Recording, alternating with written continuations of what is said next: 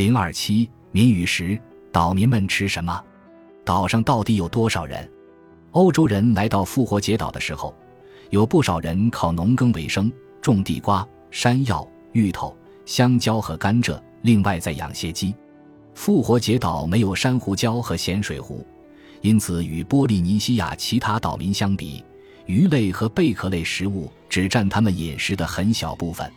对早期的居住者来说，曾经有海鸟、禽类和海豚作为食物，不久这些食物开始减少甚至消失了。由于复活节岛上淡水资源有限，岛民们大量的喝含高碳水化合物成分的甘蔗汁，因此复活节岛民在已知的史前人类中拥有最高的蛀牙率。这里的孩子大多十四岁前就有蛀牙，到二十岁时几乎人人如此。复活节岛的人口高峰数值可由计算房屋地基数得出。假设一栋房屋有五至十五人。其中岛内三分之一的房屋在同一时期被占据，或者通过平台与石像数来估算酋长与其追随者的人数，推算得出的结果最少不低于六零零零人，而最多可达三十零零零人。每平方英里平均有九十至四百五十人。岛上有些地方，比如珀伊克半岛和海拔较高处，不适于种植庄稼，因此土壤肥沃地区的人口密度相对高一点。但差别不会很大。根据考古学家的调查显示，岛内绝大部分土地都被耕种过。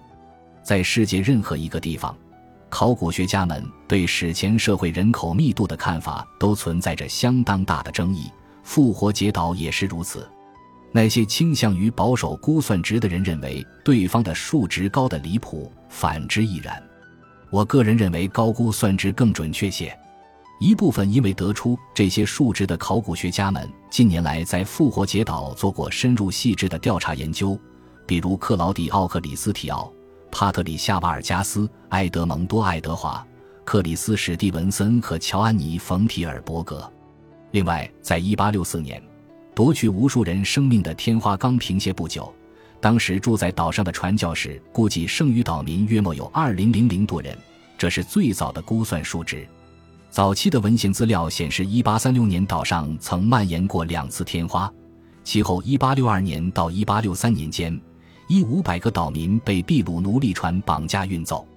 1770年后，其他未经记录的传染病肯定被往来频繁的欧洲人带进来。另外，我在下面将会提到始于17世纪的人口巨减。那艘给复活节岛带来第三次天花的船只，也给马克萨斯群岛带来相同的厄运，八分之七的人口因此死亡。因此，原先的六零零零至八零零零人在经历了天花、绑架、传染病和十七世纪的人口巨减之后，仅有二零零零人存活，这真让人难以置信。在亲眼见证了复活节岛上的史前集约农业之后。克劳迪奥和帕特里夏高估计的十五零零零人口数，并没有使我感到惊讶。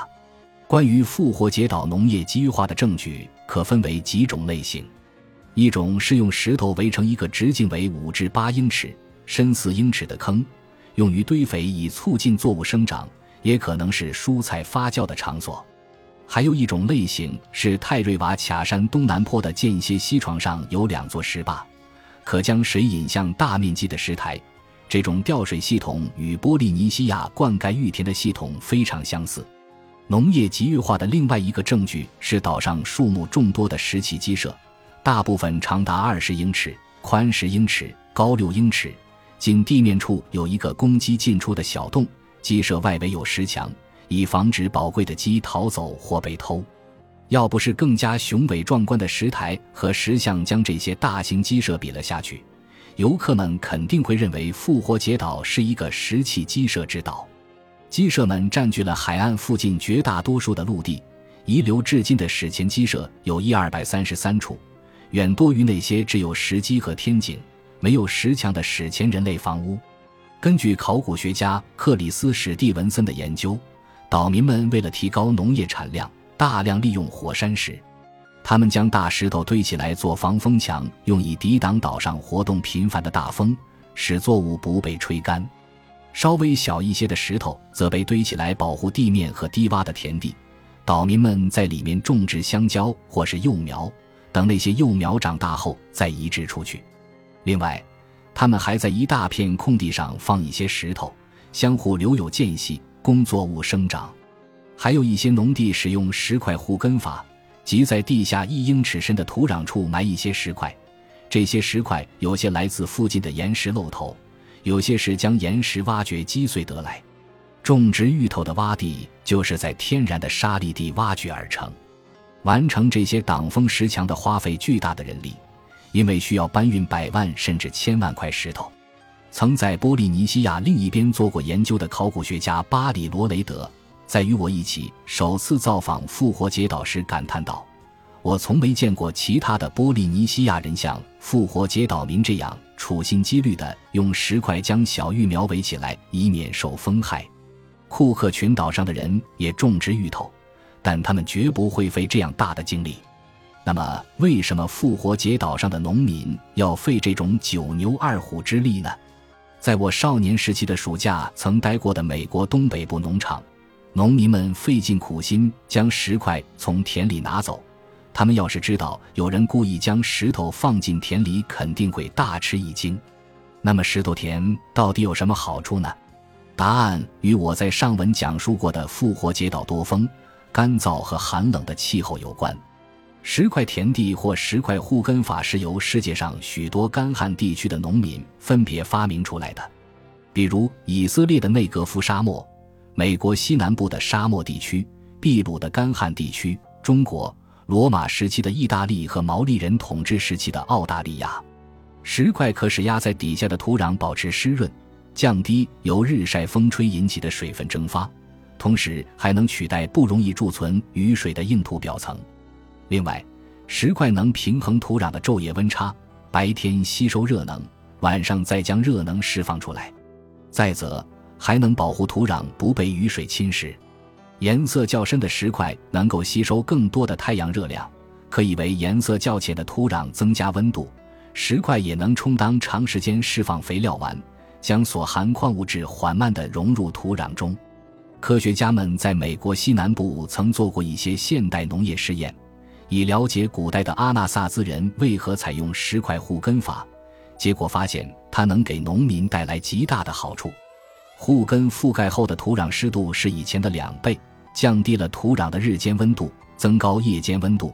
十六种作物中就有一种产量得到提高，平均是以前的四倍，而成效最大的作物产量提高了五十倍之多。所以，这是一种有效的农业生产方式。克里斯·史蒂文森认为，他的调查就是记录复活节岛石块辅助集约化农业的扩展进程。在他看来，波利尼西亚人定居此地的头五百年里。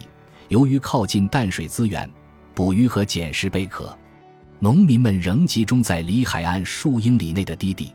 他证实，石块田地最早出现在公元一千三百年左右，位于高海拔的内陆地区，那里降雨比海边充沛，但温度较低。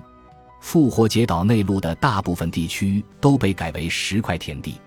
有意思的是，农民们显然并不住在内陆，因为那里只有区区几间平民屋。几个小型炉灶和垃圾堆没有鸡舍，另外就是一些四处分散的高档房屋。显然，上层阶级住在这里，管理大规模的农田，生产多余的粮食供应给伺候酋长的苦力们。所有的农民则继续待在靠近海岸的地区，每天来回走数英里路。